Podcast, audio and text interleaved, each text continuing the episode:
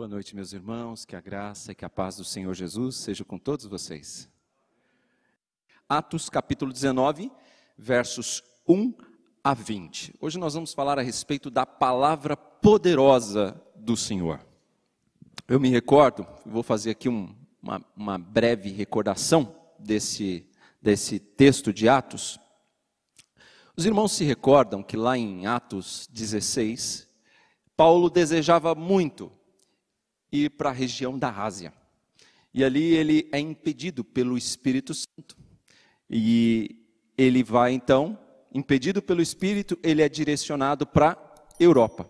E ele entra na Macedônia. O varão macedônio diz: "Passa a Macedônia e ajuda-nos". E ele faz isso. Ele vai para Macedônia. Na Macedônia, a primeira, a primeira região que Paulo vai pregar é em Filipos.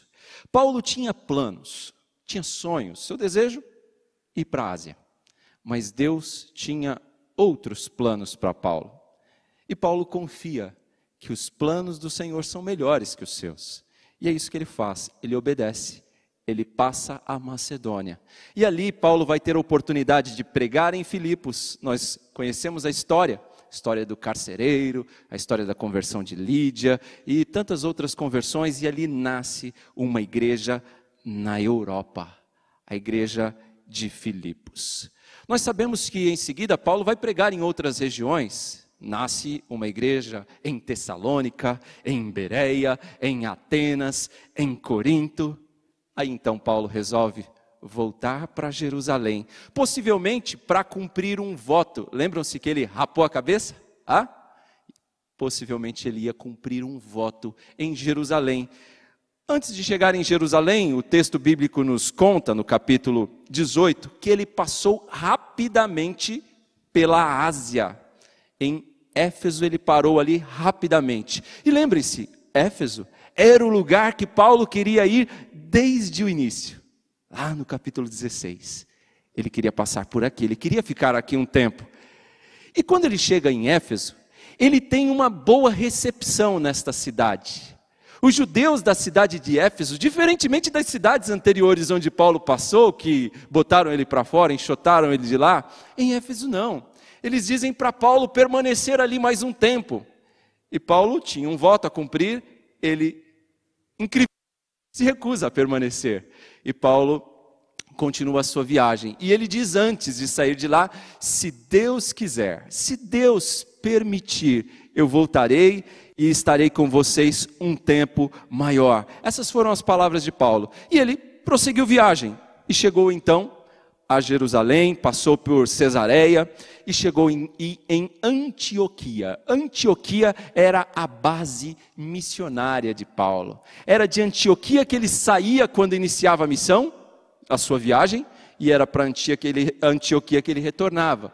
E quando ele chegava em Antioquia, ele relatava aos irmãos todas as suas experiências pelo meio do caminho, pelas viagens que passou, as conversões, as igrejas, o povo. Ele confortava e ele edificava os irmãos lá na base, com todos os relatos do que ele pôde vivenciar. Agora, irmãos, nós vamos perceber que Antioquia vai perder um pouco este protagonismo. E a base missionária agora será Éfeso. Paulo desejava demais ir para Éfeso, irmãos. E ele disse lá atrás que se o Senhor permitisse, ele iria para Éfeso. Essa cidade era muito importante para Paulo, por quê? Repare aquilo que eu contei para vocês, começa ali em Mitilene, vai descendo até aqui, nós temos Jerusalém Cesareia, onde Paulo chegou, final do capítulo 18. Agora vai começar a terceira viagem missionária e Paulo vai subir. Olha lá a base missionária, Antioquia, ele vai subir ali por dentro, não mais pelo mar, ok? Ele vai subir ali, vai passar pela região da Galácia, Frígia, até chegar ali em Éfeso. É ali que começa o capítulo 18. Paulo estava Paulo estava agora, chegou agora em Éfeso. Eu estava dizendo por que, que essa cidade é tão importante para Paulo. Vamos pensar em algumas coisas a respeito da cidade de Éfeso para entender a sua importância. Éfeso era uma cidade cosmopolita, ela reunia gente de diversos lugares. Era uma São Paulo, sabe? Tem gente de tudo que é estado aqui dentro, tem gente de outros países aqui dentro. Éfeso era assim. Imaginem vocês uma cidade com mais de 200 mil pessoas naquela época. Era, sem dúvida, uma cidade populosa, uma cidade grande. Era a capital, irmãos, da, do distrito da Ásia. Então, era uma cidade economicamente importante, comercialmente importante, era uma cidade também carente da palavra de Deus o que mais tinha de importante nesta, nesta cidade? Ela era conhecida por um templo, um famoso templo que era da Artemis, ou Diana dos Efésios, essa figura aí, que é uma das sete maravilhas do mundo antigo. Se vocês estudaram aí sobre as sete maravilhas, vão se lembrar, uma delas era este templo de Ártemis ou Diana dos Efésios. Então, esta cidade tinha uma cultura bastante pagã. Imaginem que a marca principal das suas desta cidade era um templo pagão. Era um templo pagão. É para lá que Paulo quer ir. Porque ele sabe que essa cidade tinha uma importância cultural, uma importância econômica, que tinha muita gente, e certamente dali o evangelho ia, ia alcançar diversos lugares por todo o mundo, não só na Ásia Menor, mas por todo o mundo. Então, é assim que, é por essas razões que essa cidade é tão importante para Paulo. O capítulo 18, ele mostra o início da terceira viagem missionária. E Paulo sai dali com um objetivo: fortalecer, edificar os irmãos da Galácia e da Frígia. Por isso ele passou por dentro, naquele mapa lá eu mostrei aos irmãos, ele passa por dentro, por quê? Diz o, o verso 23 do capítulo 18, vou ler para os irmãos. Depois de passar algum tempo em Antioquia, Paulo partiu dali e viajou por toda a região da Galácia e da Frígia, fortalecendo todos os discípulos. Repare então, o objetivo de Paulo: edificar esses irmãos e chegar novamente em Éfeso. Ok? Era esse o objetivo de Paulo. E agora, ao chegar novamente em Éfeso, ele ficaria mais tempo. E ele vai ficar quase três anos em Éfeso. O texto que nós vamos olhar e examinar de perto agora, ele mostra para nós um pouco de como foi esse período de quase três anos de Paulo em Éfeso, o que ele vivenciou ali e como a palavra poderosa do Senhor se espalhou naquela região e se fortificou naquele território. Repare, o capítulo 18 termina falando para nós Paulo pregando a palavra poderosa do Senhor e falando a respeito de Jesus. Ele é o Messias, ele é o Cristo. Olha lá o último versículo, capítulo 18. Pois refutava vigorosamente os judeus em debate público, provando as Escrituras que Jesus é o Cristo. Essa era a mensagem de Paulo.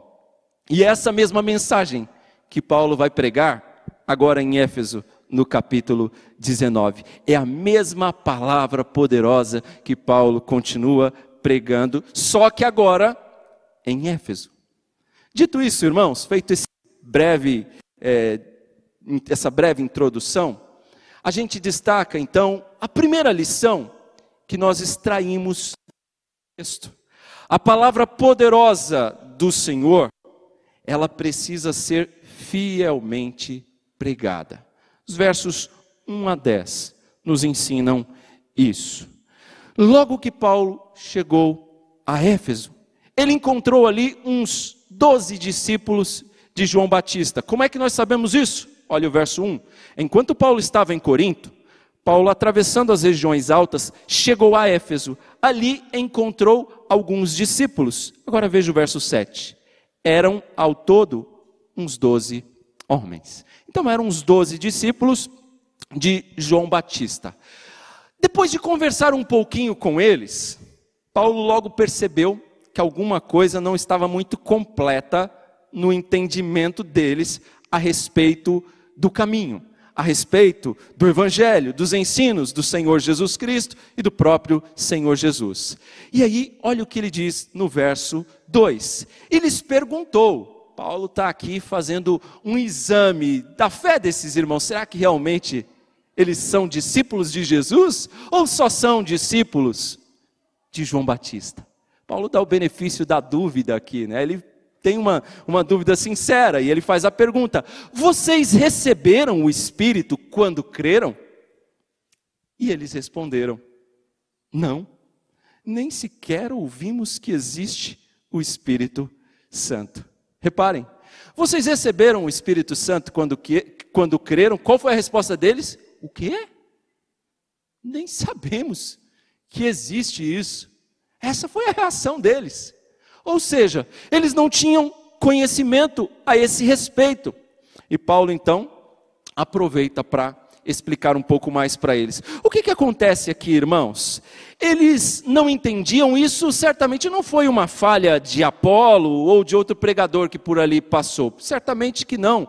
Por quê? Porque o próprio João Batista, já que eles eram discípulos de João Batista, o próprio João Batista pregou a respeito do Espírito Santo. Nós lemos aqui nesta noite o texto de Lucas, capítulo 3, versos 16. Inclusive está até destacado na liturgia lá para vocês. Reparem lá, mas virá alguém mais poderoso do que eu, tanto é que eu não sou digno nem de curvar-me e desatar as correias das suas sandálias. Ele os batizará com o Espírito Santo e com fogo. Reparem, a pregação de João Batista falava a respeito de alguém superior a ele, de, de alguém que os batizaria com o Espírito Santo. Então, João havia ensinado a respeito do Espírito Santo. É que, de fato, o entendimento desses irmãos estava pobre a respeito da pessoa, da obra de Jesus Cristo. Eles ainda tinham conhecimento bastante limitado. A gente vê aqui, não tinham conhecimento a respeito do Espírito Santo. Então, Paulo, descobrindo isso, descobrindo que eles tinham recebido somente o batismo de João, e isso a gente percebe pelo verso 3, olha o que ele diz. Então, que batismo vocês receberam? Foi a pergunta de Paulo. O batismo de João. Responderam eles: Ah, agora Paulo já conseguiu entender. Eles estavam com um entendimento realmente bastante limitado daquilo que João ensinou. E por quê? Paulo aproveita para deixar claro: olha, escutem bem, Jesus Cristo é o Messias que João profetizava. E esse Messias já é chegado. Ele relata isso. Esse Messias já chegou, ele é o Cristo. E aí, certamente, Paulo não falou só isso. Paulo deve ter falado da morte de Cristo pelos nossos pecados. Paulo deve ter falado da ressurreição de Cristo, porque toda pregação de Paulo, Paulo fala sobre isso, da morte, da ressurreição de Cristo. Ele fala que Cristo subiu aos céus. Ele fala que Cristo está exaltado na posição de antes, agora cheio de glória junto ao Pai. E depois de falar a respeito de tudo isso, da obra redentora de Cristo, agora eles compreenderam eles compreenderam tudo aquilo que Jesus fez para que eles pudessem ser salvos. E depois de ouvirem a palavra, de entenderem a palavra poderosa do Senhor, o que, o que, que aconteceu? Eles creram. E olha o que diz o verso 4. Disse Paulo: o batismo, o batismo de João foi um batismo de arrependimento. Ele dizia ao povo que cresce naquele que viria depois dele, isto é, em Jesus. Ele explicou: olha, o que João fez está certo. Esse que João anunciou é Jesus. Aí eles ouviram, eles creram e eles foram batizados no nome do Senhor Jesus. Eles foram batizados. Verso 6: Quando Paulo lhes impôs as mãos, veio sobre eles o Espírito Santo e começaram a falar em línguas e a profetizar. Opa, chegamos numa parte bem interessante e muito polemizada nos nossos dias. Eles não só creram, como foram batizados e receberam o Espírito Santo. Diz o texto que esses doze homens receberam o Espírito Santo e começaram a falar em línguas e a profetizar. Talvez a sua Bíblia, se for uma igual a essa, tem lá uma notinha de rodapé. indicando que a palavra línguas significa idiomas. E aí o presbítero Newton está olhando ali para mim, segurando na máscara para não tirar e falar: está escrito dialectos aí, pastor. Hã? É ou não é? Dialectos. O que, que significa dialectos? É, essa palavra em grego é a mesma que dá origem à nossa em português, dialetos. Idiomas. Então eles estavam falando em outros idiomas. Não era uma fala estática que ninguém entendia, não era um balbuciar parecido com alguém em êxtase. Não. Eram outros idiomas, outras línguas, dialetos. É isso que diz o texto no grego e que também diz aqui, muito bem traduzido na NVI para nós. Então eles recebem o Espírito Santo e falam em outras línguas e profetizam. Agora precisa de uma outra explicação aqui. Isso tudo que está acontecendo aqui, irmãos, era um cumprimento das palavras do Senhor. Jesus, das promessas do Senhor Jesus, lá do início, antes dele ascender aos céus, antes de subir. O que, que Jesus disse? Atos 1, verso 5. Pois João batizou com água, mas dentro de poucos dias vocês serão batizados com o Espírito Santo. Ok? E olha o verso 8 agora. Mas receberão poder quando o Espírito Santo descer sobre vocês e serão minhas testemunhas em Jerusalém, em toda a Judéia e Samaria e até os confins da terra. É a aula do professor Júlio. Cadê o professor Júlio para eu falar para ele aqui, olhando para ele, assistir sua aula essa semana e você deu aqui uma introdução maravilhosa do livro de Atos para os alunos da classe infantil poderem entender melhor. Ele falou sobre isso. Repare, irmãos, é cumprimento da promessa. É cumprimento da promessa, da palavra do Senhor Jesus. É isso que está acontecendo aqui. Em outras três ocasiões, isso acontece. Repare que isso acontece em momentos isolados da história. Não acontece o tempo todo, a cada culto, a cada domingo, em cada igreja. Não. São em momentos específicos, em contextos específicos e com grupos específicos de pessoas. Nós temos três outras ocorrências disso. E quais são? Vamos lembrar. Primeira delas, Atos dos Apóstolos, capítulo 2. Acontece com que tipo de pessoas ali? Judeus. São os judeus que estão reunidos, aguardando o cumprimento da promessa. E acontece ao Pentecostes. O início de Atos 2, do verso 1 até o verso 4, relata isso para nós. E o verso 33 também. Então ali nós temos o primeiro momento. Acontece com os judeus. O segundo momento em que este mesmo fenômeno, em que os crentes reunidos na presença dos apóstolos, sempre os apóstolos estão ali atestando, reparem que o segundo momento se dá novamente, esse mesmo cenário, os apóstolos presentes, mas agora com outro grupo de pessoas. Atos capítulo 8 mostra que acontece igualmente com os samaritanos. Então, judeus que não se entendiam com samaritanos, que eram judeus mistos, misturados com outros povos, né, tinham aí esse ranço entre eles, acontece o mesmo fenômeno em Atos 8 com os samaritanos. 8, versos 14 a 17. Terceiro momento em que isso acontece é com os gentios, lá na casa de um homem conhecido como Cornélio. Estão lembrados? Atos 10, versos 44 e 45. E o quarto momento e último grupo em que isso acontece são os prosélitos, ou os discípulos de João. E é isso que nós vemos aqui. Esse é o quarto grupo. No verso 6 que nós acabamos de ler, mostra isso para nós. Então preste atenção, irmãos, muita atenção, porque isso ocorreu isoladamente com alguns grupos. E qual era o objetivo disso acontecer com estes grupos? Quebrar o preconceito judaico em relação a outros povos. Esse era o objetivo, irmãos, quebrar este preconceito que havia entre os judeus e os samaritanos, esse preconceito deles com relação aos samaritanos, com relação aos gentios e com relação aos prosélitos. Por isso, este, isso acontece para mostrar que a mesma bênção recebida pelos judeus foi igualmente recebida pelos outros, que aqueles judeus não eram, o povo judeu não era melhor do que o samaritano, não era melhor do que o gentil e que os prosélitos, não eram.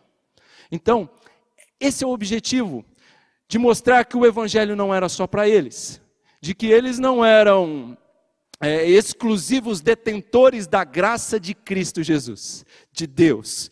E então, esse preconceito tinha, as barreiras desse preconceito tinham que ser quebradas, e é isso que o texto mostra para nós. Agora, meus irmãos, eu disse que em todas as vezes que isso aconteceu, os apóstolos estavam presentes. Hoje nós temos apóstolos? Alguns vão dizer: tem sim, pastor. Basta o senhor ligar a televisão que o senhor vai ver alguns. É verdade. é verdade, né, Paulo? Tem alguns que se intitulam apóstolos, mas se você vir algum por aí, saiba que é falso. Não são apóstolos. A Bíblia nos diz que os apóstolos eram chamados por Jesus, comissionados por Jesus, recebiam autoridade diretamente do Senhor Jesus.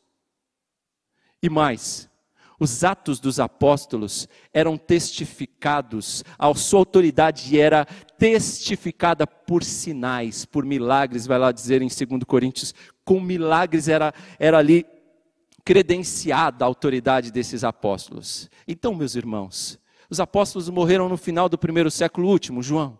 E depois disso nós não temos mais apóstolos na história, a não ser agora em tempos recentes que começaram a surgir alguns ditos supostos e que não são apóstolos, coisa alguma. Então, primeira coisa, hoje nós não temos apóstolos. Hoje nós temos bispos, pastores, pregadores do evangelho, evangelistas, diáconos, nós temos estes ministros, nós temos estes obreiros, mas nós não temos os apóstolos. Segunda observação importante que eu quero discorrer sobre esse texto é que eles não ensinam esse texto e nem os outros três que eu mencionei, onde ocorre o batismo com o Espírito Santo e o falar em línguas. Eles não ensinam para nós que o batismo com o Espírito Santo é uma segunda bênção a ser buscada pelo crente. Nas outras ocasiões eu também toquei nesse assunto, por isso eu não quero gastar muito tempo falando sobre isso. Este texto não está a nos ensinar que você, crente no Senhor Jesus, não tenha sido batizado ainda com o Espírito Santo e que você precisa muito, muito, muito, muito buscar ao Senhor para receber então o batismo do Espírito Santo e assim ser um tipo de crente mais elevado. Uh -uh. A Bíblia não ensina esse tipo de coisa. Este texto não está a ensinar isso para nós, e muito menos está a nos ensinar que o batismo com o Espírito Santo é evidenciado pelo falar em línguas estranhas. Não é isso que o texto ensina. Pelo contrário, irmãos, todo crente tem o Espírito Santo. Escute bem isso e guarde. Todo crente é batizado com o Espírito Santo.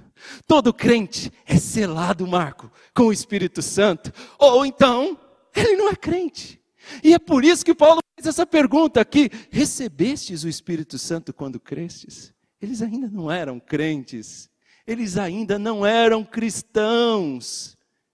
Eles tinham um entendimento ainda bastante limitado do que João Batista ensinou mas eles ainda não eram crentes. Agora sim, agora sim eles receberam o Espírito Santo e eram crentes. Outra coisa, estas línguas aqui são idiomas, irmãos. Eu já, eu já disse isso para vocês. Não é uma fala que você aprende, não é uma fala mecânica e repetitiva que se vê em muitos círculos evangélicos por aí.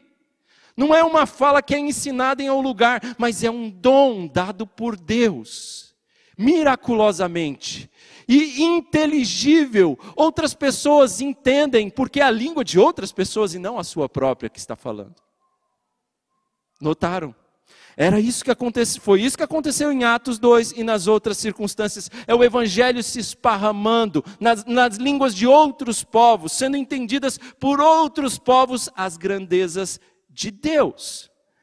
E repare, esse profetizar, falar em outras línguas e profetizar, esse profetizar nada mais é do que pregar com ousadia a palavra poderosa do Senhor.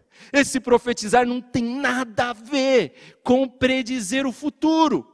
Esse profetizar aqui não é ficar tentando adivinhar coisa da vida dos outros. Hum, vai ficar grávida ano que vem. Não, nada disso. Nada disso. Não é ficar querendo adivinhar a vida dos outros. Não é isso. Não é predizer o futuro o futuro. é anunciar com ousadia a poderosa palavra do Senhor, meus irmãos. Meus irmãos, a Bíblia não nos ensina a buscar essa experiência do Pentecostes. Nós não temos esse ensino aqui. A Bíblia não ensina isso para nós, até porque nós não temos na história uma repetição disso. Em toda a história nós não vamos ver o Pentecostes se repetindo de novo. Outras vezes, em tempos recentes, nem depois da, da redação de Atos. Mas é o que a Bíblia ensina? A Bíblia ensina que nós temos que ser enchidos com o Espírito Santo. Não é isso? Nós lemos durante a nossa liturgia, o culto, Efésios capítulo 5, versos 18 em diante, onde diz que nós temos que ser enchidos com o Espírito Santo. E quando isso acontecer, será facilmente percebido. E não vai ser falando outros idiomas. Não é esse o sinal.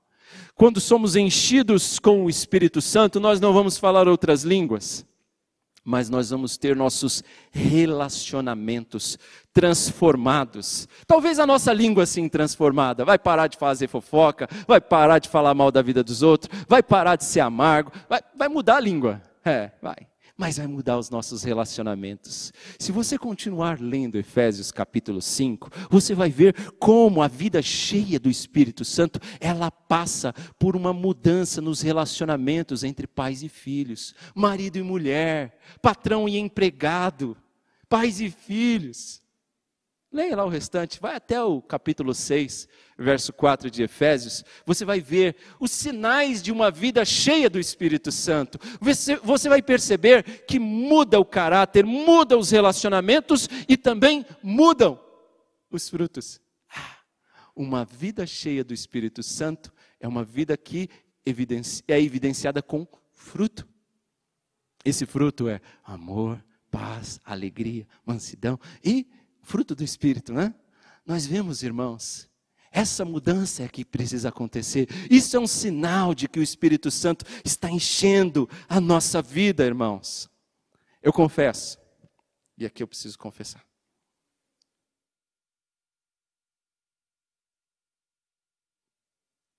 Às vezes eu fico pensando o que Paulo pensou e desejoso de falar o que Paulo falou. Quando eu vejo o testemunho de alguns crentes, eu fico desejando falar: Será que você recebeu o Espírito Santo quando creu? Porque não parece crente. A vida não mudou nada. Não transformou coisa nenhuma. Continua fazendo tudo que fazia antes, pecando do mesmo jeito, frequentando no mesmo lugar, fazendo as mesmas coisas, andando tudo igual. Será que recebeu o Espírito Santo quando creu? Veja os versos 8 a 10. Paulo entrou na sinagoga e ali falou com liberdade durante três meses, argumentando convincentemente acerca do reino de Deus. Mas alguns deles se endureceram e se recusaram a crer, e começaram a falar mal do caminho diante da multidão. Paulo então afastou-se deles, tomando consigo os discípulos, passou a ensinar diariamente na escola de Tirano. Isso, acontece, isso continuou por dois anos, de forma que todos os judeus e os gregos que viviam na província da Ásia ouviram a palavra do Senhor. Então repare, irmãos, que Paulo chega em Éfeso, ele é bem recebido. Ele é recebido provavelmente por aqueles mesmos judeus que o receberam tão bem quando ele esteve lá de passagem no capítulo 18, verso 19 e 20. Eles acolheram a Paulo, deram oportunidade para ele ensinar, para ele pregar a palavra na sinagoga, e Paulo fez isso. Era o costume, né? Ele seguiu aqui a cartilha. Ele ficou pregando de forma desimpedida, desembaraçada, com ousadia, convencendo, argumentando com as pessoas a respeito do reino de Deus, diz o texto. E ele fez isso sem oposição, por três meses. Aí, como de costume também, começaram a surgir as oposições. Começou a surgir ali um grupo de pessoas, de frequentadores da sinagoga, que começaram a ficar incomodados. O texto diz: incrédulos, com o coração endurecido. Sabe aquela pessoa que fala, fala, e ao invés do coração amolecer, ele fica mais duro. E ali essas pessoas começam a falar mal, diante de todo o povo, falar mal dos do caminho. Quem eram os do caminho? Os cristãos. Era assim que os cristãos eram chamados, os do caminho. E não era sem razão que eles levavam esse apelido de os do caminho, porque Jesus foi quem disse: Eu sou o caminho, a verdade e a vida. Ninguém vem ao Pai se não for por mim. Então, quando os cristãos são chamados dos do caminho, esse nome é interessante, porque foi Jesus quem disse que é preciso andar pelo caminho estreito. Foi Jesus quem disse que Ele é o caminho, que nós temos que tomar a cruz e segui-lo. Ele é esse caminho. Então é significativo quando o texto fala dos do caminho. Então eles começaram a falar mal. E Paulo não gostou nem um pouco disso. E o que ele faz? Ele sai dali. Aluga uma escola, um, um, um galpão, um salão ali perto de um homem chamado Tirano. Ele reúne os discípulos que estavam com ele, aprendendo a palavra ali, nestes três meses na sinagoga. Leva essa turma para esse salão e ali ele passa a ensinar a palavra a eles por dois anos. Paulo praticamente montou ali, Samir, um seminário, preparando líderes, preparando obreiros, Silvinei, para enviar para todo mundo agora. Aqueles homens estão sendo discipulados, pastor, treinados na palavra para serem enviados. Ele chega naquele local, é chamado aqui de escola de tirano, né? Funcionava ali uma escola. Esse tirano significa literalmente nosso tirano. Possivelmente não era o nome dele, era um apelido, não é? Provavelmente Tirano fosse um professor daquela escola, um professor de filosofia, dizem alguns estudiosos, ou até mesmo ele era o dono daquele local, por isso que o texto chama de escola de Tirano. Paulo alugou aquele lugar, talvez com a ajuda dos irmãos que frequentavam ali, ajudaram ele a pagar. Paulo e os irmãos trabalhavam pela manhã e no fim do dia, e no meio do dia eles usavam aquele espaço para lecionar. Nos outros horários, os horários nobres, quem usava? Tirano, evidentemente. Olha que curioso, há um, um pergaminho, e os estudiosos, a maioria deles registram isso, que há um, pre, um pergaminho com bastante credibilidade, que acrescenta a seguinte frase, que Paulo ensinava das 11 horas da manhã até as 16 das 11 horas, que era o equivalente à quinta hora do dia para o judeu, até as, até as 16 horas, um período de 5 horas. Por que nesse período? Esse era um período, irmãos, onde o sol castigava. Então o pessoal lá de Éfeso, eles nesse período aproveitavam para descansar, tirar uma soneca, para ficar tranquilos. Esse período era um período insalubre e era o período em que Paulo conseguia alugar o espaço.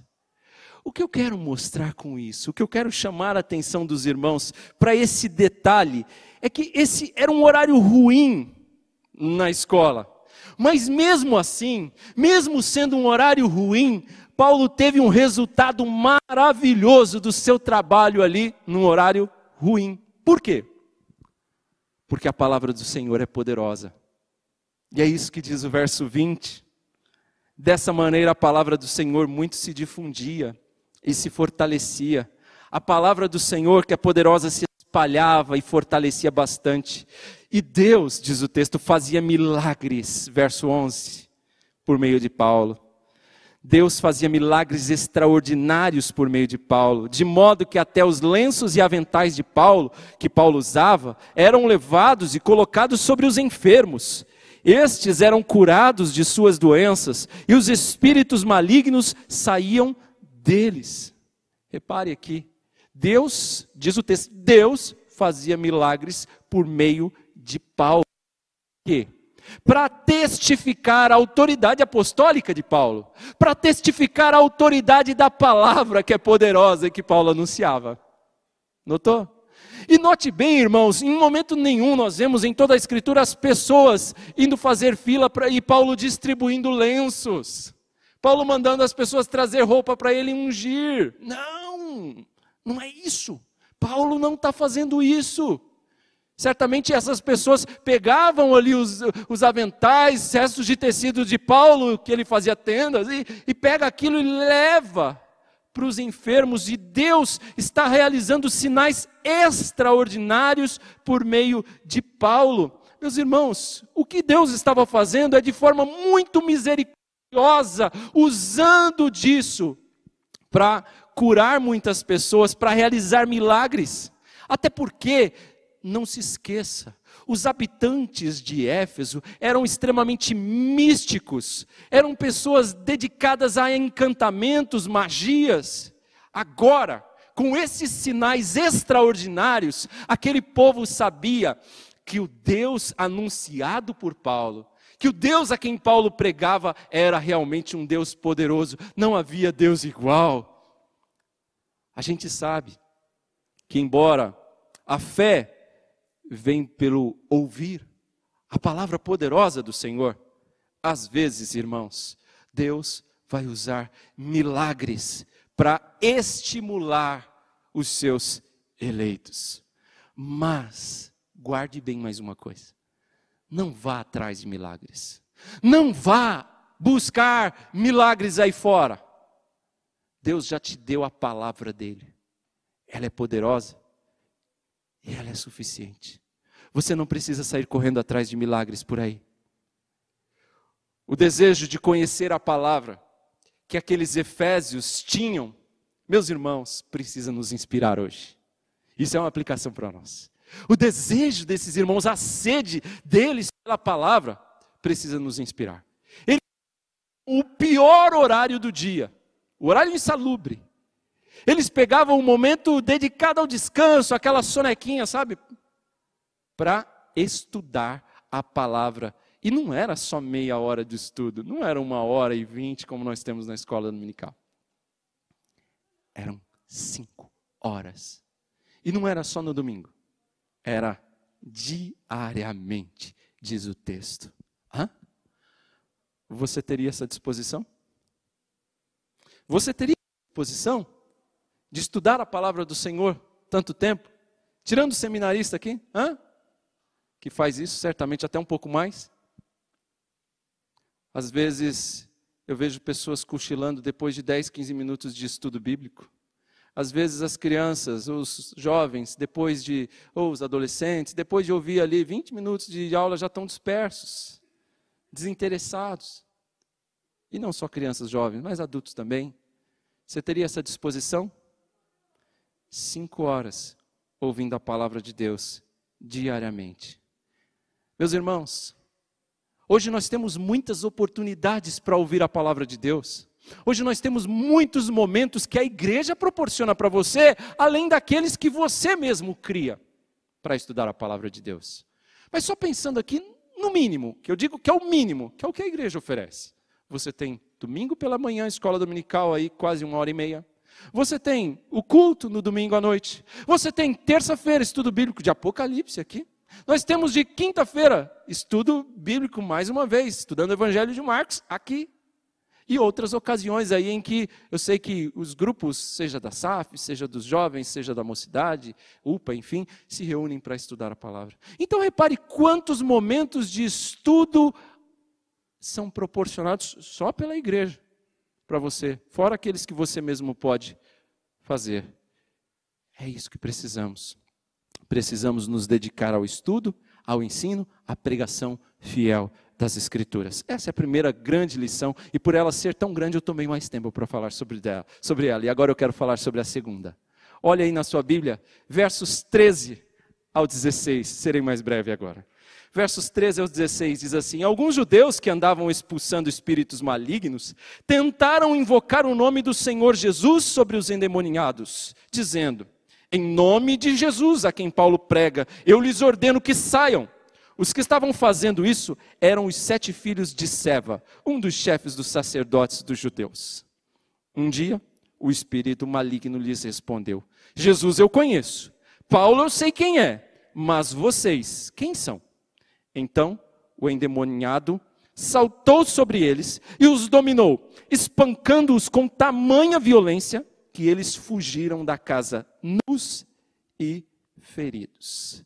Terceira lição: a palavra poderosa do Senhor, quando ela é fielmente quando ela é fielmente pregada pelos seus servos, ela é eficaz. Então, segunda lição, ela é eficaz quando usada por seus servos.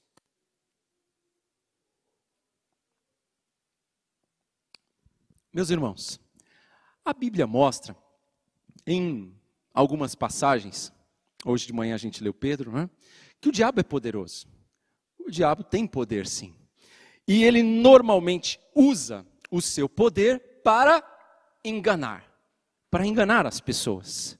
Assim, não é difícil entender que o diabo use o seu poder para enganar aqui, dando a alguns supostos poderes de exorcistas, de exorcizar. O texto registra que nós tínhamos ali alguns grupos de exorcistas ambulantes naquela época em Éfeso. E eles tinham algum sucesso no que faziam. Não é à toa que eles tinham algum êxito que eles continuavam fazendo.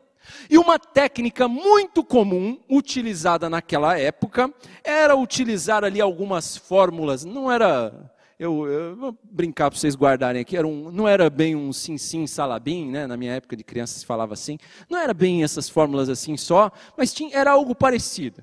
E depois, ao final, eles colocavam ali o nome de alguma figura, de alguma pessoa importante, poderosa, era adicionada nessa fórmula.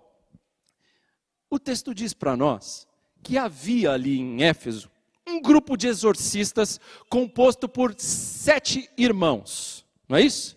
Eles são chamados aqui, são identificados como os filhos de Seva. E é dito que eles possivelmente eram de uma linhagem, da linhagem do sumo sacerdote, uma linhagem sacerdotal. Embora os estudiosos são bem cuidadosos aqui e vão ver que não existiu nenhum sumo sacerdote com o nome de Seva. É possível que Seva tenha se auto-intitulado sacerdote. Hã? Tem gente que se intitula doutor, né? mas não fez nada para ser chamado de doutor. Tem gente que se intitula mestre, mas também não é mestre. Então, é possível que o Seva também tenha se apropriado aqui de um título para ganhar fama, ganhar audiência, enfim. Acontece então que esses sete filhos de Seva andavam por ali, observando e fazendo esse tipo de ato, de expulsar demônios, tentando fazer ali esses sinais é certo que eles devem ter ficado sabendo da fama de Paulo. O texto diz que Paulo estava fazendo sinais extraordinários, Deus, através de Paulo, fazendo sinais extraordinários por ali. A fama de Paulo correu rápido. Hã? A notícia se espalhou rapidamente. Dali a pouco, os filhos de Seva estão observando como é que Paulo atuava. E Paulo usava o quê? O nome do Senhor Jesus Cristo. No nome do Senhor Jesus Cristo, Paulo expulsava. E aí, o que, que aconteceu, irmãos? Eles começaram a copiar o que Paulo estava fazendo e foram ali na casa de um homem e foram exorcizar aquele homem que estava possesso, cheio de espírito mau. E aqueles homens foram diante daquele homem possesso, os sete filhos de Seva, colocar as mãos sobre ele, exorcizaram. O que, que eles falaram? No nome do Deus, do Senhor Jesus, a quem Paulo prega, eu ordeno que vocês saiam. Que, que o demônio falou para eles? Paulo eu conheço. Jesus eu sei quem é, mas e vocês, seus picareta? Hã? Quem vocês acham que são? E aí o que, que o demônio fez? Saltou em cima deles. E o texto, quando diz isso, irmãos, que salta sobre eles e domina sete homens, nos faz lembrar a cura do endemoniado de Gerasa, Gerazeno, né, que nós estudamos em Lucas em Marcos recentemente, aqui na quinta-feira. Quando um espírito imundo possui uma pessoa, ele dá a essa pessoa, esse espírito na pessoa ganha uma força sobrenatural. Lembram-se do Gerazeno? Ele, aquele endemoniado Gerazeno, ele tinha tanta força que ele não podia ser contido com correntes, com cordas. Ninguém conseguia conter, amarrar aquele homem. Esse aqui está possuído também. E ele grudou sete de uma vez e deu-lhes uma surra tremenda. Aqueles homens passaram uma vergonha inesquecível, saíram dali nus. É isso que acontece com falsários que querem se apropriar do nome de Jesus para obter vantagens pessoais. É isso que acontece, eles são castigados, eles são envergonhados. Para você não esquecer nunca mais essa história, eu vou fazer um trocadilho aqui os filhos de Seva levaram uma sova. Ah, você não vai esquecer nunca mais essa história. Foi isso que aconteceu. Os filhos de Seva levaram uma baita sova. Meus irmãos, a palavra poderosa do Senhor e o seu nome tem poder quando usado pelos seus servos.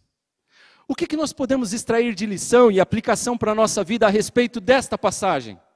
Não adianta você querer fazer a obra de Deus sem ter o Deus da obra. Não adianta. É preciso você ter o Deus da obra primeiro e depois fazer a obra dele. Deus quer isso, que você tenha intimidade com ele primeiro e depois você seja usado nas mãos dele. Antes de você colocar em ação dons e talentos, você precisa ter Cristo como Senhor. Ele precisa ser o seu Deus. Você precisa ter intimidade com Ele. Aí você vai estar melhor preparado para servi-lo na sua obra. É assim, irmãos. Esse é o processo. Nós precisamos ter comunhão com Cristo para depois sermos usados na obra de Cristo. Terceira lição que nós aprendemos com esse texto. Então, nós já sabemos que a palavra poderosa do Senhor precisa ser fielmente pregada. Segundo, é eficaz quando usada por, pelos seus servos. Terceira lição. Depois de ser pregada fielmente, produzir efeitos, quando pregada pelos seus servos, ela produz santificação. Terceira e última lição. A palavra poderosa do Senhor produz santificação da igreja. Versos 17 a 19, acompanha aí. Quando isso se tornou conhecido de todos os judeus e gregos que viviam em Éfeso, todos eles foram tomados de temor. E o nome do Senhor Jesus era engrandecido. Muitos dos que creram vinham e confessavam e declaravam abertamente suas más obras. Grande número dos que tinham praticado ocultismo reuniram seus livros e os queimaram publicamente. Calculando o valor total, ele chegou a 50 dracmas. Ah. Você acha, meus irmãos, você acha, meu irmão, que a ação daqueles demônios atrapalhou o progresso da igreja? Você acha? Hum? De jeito nenhum, não é? O tiro saiu pela culatra, como diz o ditado. A notícia correu rápido. Houve maior temor entre todos os judeus e os gregos, diz o texto bíblico. Os, os gregos e os judeus efésios ficaram mais temerosos e o nome do Senhor Jesus era exaltado. Foi um resultado glorioso, irmãos. O nome do Senhor era exaltado. Muitos dos que antes gritavam, nós vamos ver isso para frente nos próximos versículos, muitos que gritavam glórias, grande é o nome da Artemis dos Efésios, da Diana dos Efésios.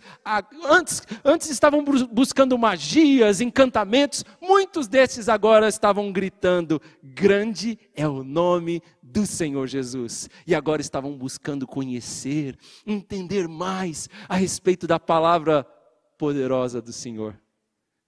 É isso a palavra poderosa do Senhor, quando pregada fielmente, usada pelos seus servos, produz santificação. Eles agora estavam abandonando suas más práticas, seus encantamentos, ocultismo e buscando conhecer mais a respeito do Deus a quem Paulo pregava. Houve um grande avivamento e santificação entre o povo de Deus. Muitos irmãos que creram carregavam algumas velhas práticas. Guarde bem, porque quando a gente se converte, não é assim uma chavinha, um interruptor, não, e dali para frente você virou santo. Não é isso. Depois da conversão, irmãos, nós recebemos uma nova vida em Cristo, mas nós precisamos lutar todos os dias contra o pecado. É uma luta contínua que dura a vida inteira, Paulão, e é um processo que não acaba nunca. É a carne militando ali contra o espírito e a gente lutando dia e noite para fazer a vontade de Deus. Era assim também com esses irmãos. E muitos desses que se converteram, creram no Senhor Jesus, foram batizados, eles ainda carregavam algumas práticas que precisavam ser eliminadas. Precisavam de se libertar de algumas práticas, de encantamentos, magias, coisas que eram tão comuns naquela época entre os efésios. Eles inclusive prestigiavam muito os livros de encantamentos, de magia. Eram livros diversos, inclusive Éfeso tinha a terceira maior biblioteca do mundo na época. E a maior parte desses livros era sobre magias, encantamentos. O povo viu o que aconteceu com os filhos de Seva. A notícia, diz o texto, correu rápida. E o povo concluiu que o cristianismo os do caminho, o Deus de Paulo, não era brincadeira, era coisa séria. Muito séria, Judá. E eles ficaram temerosos, diz o texto. Eles entenderam que com o Deus que Paulo estava anunciando não se brinca. E que não podiam guardar pecados de estimação. E diz o texto que eles começaram a fazer o quê? Eles confessaram seus pecados publicamente, juntaram seus livros pagãos, fizeram uma grande fogueira em praça pública e deve ter queimado dias a fim, a, dias consecutivos ali queimando os livros. E mais, eram muitos e caros livros. O texto diz para nós um detalhe: esses, textos, esses livros foram avaliados em 50 mil dracmas. Talvez na outra tradução esteja denários. Hã? Lembrando aqui a aula da tia, da tia Andréia. Quem não assistiu depois assiste, fazendo uma propaganda aqui. É, um denário representava o salário de um trabalhador de um dia. Um trabalhador braçal, um trabalhador comum, um dia. Então calcula comigo aqui. Vamos dizer que um diarista hoje, eu sei que depende muito da região, mas aqui na nossa região, um diarista, uma diarista, ganha quanto? Em torno de 100 a 120 reais, no mínimo, nessa faixa. Quanto dava aqueles livros baseados nessa diária dos dias nossos? Hã? No mínimo, 5 milhões de reais estavam sendo queimados ali. Dá para ter uma ideia? O Raul estava fazendo a conta ali, eu nem deixei ele terminar. Tudo bem, Raul. Eu quero ressaltar um pouquinho aqui uma coisa. Veja o temor e a responsabilidade destes crentes. Eles não venderam os livros. Newton, valia uma fortuna, podiam vender, né? Se Judas estivesse ali naquela época, ele não deixava. Vamos vender e dar aos pobres. Hã? Não. Eles não venderam. Por quê? Porque eles não queriam que outras pessoas fossem contaminadas com aquelas notícias e aquelas mentiras que estavam contidas naqueles livros. E eles botaram fogo em tudo. Se não presta para mim, eu não vou dar para outros. É igual eu quando eu ganhava champanhe, ganhava umas, uns, uns, uns, vinhos que era mais pinga do que vinho. Eu ganhava isso aí na, na, empresa quando ganhava cesta básica, na época de Natal. Eu pegava aquilo tudo e jogava fora. Eu falava, não presta para mim, por que, que eu vou dar para outro? Jogava tudo fora, ia para a privada. Era isso que eles estavam fazendo. Não presta para eles, eles não vão vender para outros. Eles vão queimar, vão jogar fora, para que outras pessoas não sejam contaminadas. O que, que isso quer nos ensinar, irmãos? Estava havendo uma mudança de caráter. Estava havendo uma santificação na vida daqueles homens, daquele povo. Eles estavam abandonando de vez as magias, os encantamentos, as artes mágicas, os livros pagãos, estava deixando tudo isso para trás e estava abraçando de vez o Cristo anunciado por Paulo. Isso é maravilhoso, meus irmãos. E o texto acrescenta no verso 20 que a palavra poderosa do Senhor crescia e se fortalecia. Vou ler. Desta maneira, a palavra do Senhor muito se, se difundia e se fortalecia.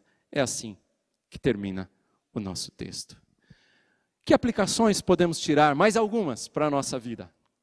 Meus irmãos, Deus tem um tempo para cada coisa, para cada coisa.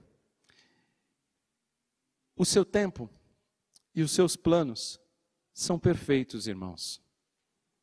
É por isso que o trabalho em Éfeso teve sucesso? Porque ele foi feito de acordo com o plano de Deus, no tempo de Deus. Paulo tinha um plano. Ele queria ir para lá três anos antes. Cerca de três anos antes. Mas Deus não tinha esse plano. E o plano do Senhor foi muito melhor. Porque enquanto o plano de Paulo era só ir para Éfeso, e ali pregar, e ali o evangelho se espalhar, o plano de Deus foi levá-lo para a Europa e fundar igreja de Filipos, Bereia, Tessalônica e deixa eu pegar uma cola aqui. Além de Filipos, Bereia, Tessalônica, teve mais outra igreja aqui que me fugiu o nome. Uh, Atenas e Corinto. Atenas e Corinto. Olha só quantas igrejas foram fundadas neste tempo. Esse era o plano do Senhor. O Senhor tem planos maravilhosos para a sua vida também. E Ele tem um tempo certo para isso acontecer. Você crê? Agora, você está disposto a confessar os seus pecados? Como eles fizeram aqui? Você está disposto a abandonar pecados de, de estimação e se apegar a Cristo de verdade? Está disposto? Esse é o chamado de Deus para mim e para você hoje. E o meu desejo é que o fogo do Espírito Santo queime as páginas mortas do nosso passado pecaminoso.